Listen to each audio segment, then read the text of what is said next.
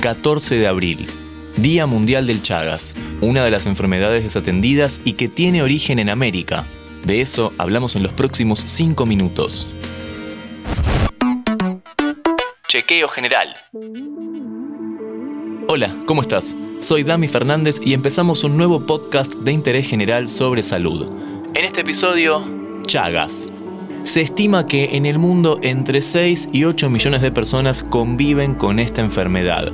De ese total, más de un millón son mujeres en edad fértil y a cada hora nace un bebé infectado durante el embarazo o el parto.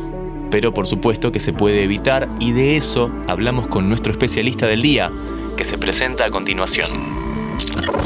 Soy Marcelo Abril, director ejecutivo de la Fundación Mundo Sano. Marcelo, se sabe que Argentina es el país con mayor cantidad de personas afectadas por Chagas de la región. ¿En qué situación está nuestro país en contexto regional? Efectivamente, Argentina es el país con mayor cantidad de personas afectadas por Chagas en la región, que es decir, de todo el mundo. Se estima que al menos 1.500.000 personas de nuestro país, distribuidas tanto en áreas endémicas como no endémicas, se encuentran infectadas. En Argentina contamos con la Ley Nacional 26.281 que determina obligatoria la realización y notificación de pruebas diagnósticas para todas las mujeres embarazadas, recién nacidos de madres con chagas y sus otros hijos, así como también el control de las transfusiones de sangre y trasplante de órganos. Además, Argentina dispone de institutos nacionales de investigación que son reconocidos regionalmente y tenemos un laboratorio nacional que produce el Benidazol, uno de los dos medicamentos existentes para el tratamiento del Chagas. Sin embargo, y a pesar de todo lo dicho, debido a múltiples aspectos sociales, culturales y de estructura de nuestro país, aún falta mucho por hacer. Mucha gente piensa que esta enfermedad ya no es un problema de salud pública. Si bien hubo avances importantes en el control de las poblaciones de insectos transmisores intradomiciliarios, ¿existen otras vías de transmisión? Históricamente el Chagas se ha transmitido a las personas principalmente por contacto con las vinchucas, insectos ampliamente distribuidos en áreas tanto rurales como urbanas de Latinoamérica. Esa vía de transmisión es la llamada vectorial.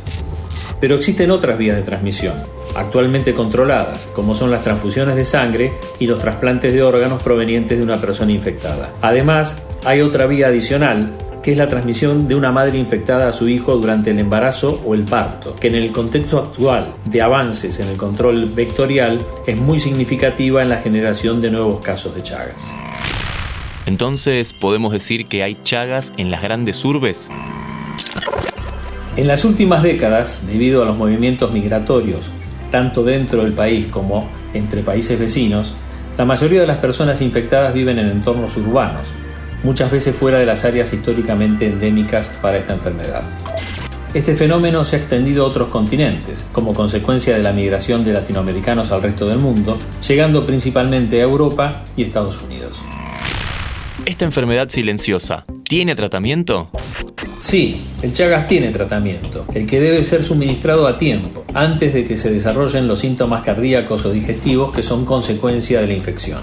En la actualidad existen dos medicamentos para tratar la enfermedad, el Besnidazol y el Nifurtimox. Cuanto antes se suministre el tratamiento, mejor es el resultado esperado.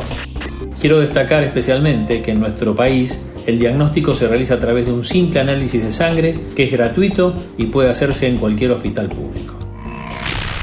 En los últimos años, ¿hubo avances contra esta enfermedad? Hubo avances y realmente muy importantes, tanto en el control de la transmisión por insectos vectores como en el control de las transfusiones y trasplantes de órganos. Por eso es el momento de sostener los avances logrados y trabajar todos juntos para controlar la transmisión materno-infantil de la enfermedad. Nuestra fundación trabaja tanto en la prevención para evitar nuevos casos de Chagas como en impulsar y hacer realidad el acceso a su diagnóstico y tratamiento. Nuestro objetivo es lograr un futuro con nuevas generaciones libres de Chagas. El Chagas es un problema de salud pública que nos involucra a todos como sociedad. Le agradecemos a Marcelo Abril, biólogo y director ejecutivo de la Fundación Mundo Sano, que pasó por Interés General. Antes de deslizar para continuar con tus podcasts favoritos, seguí a Interés General en nuestro perfil de Spotify.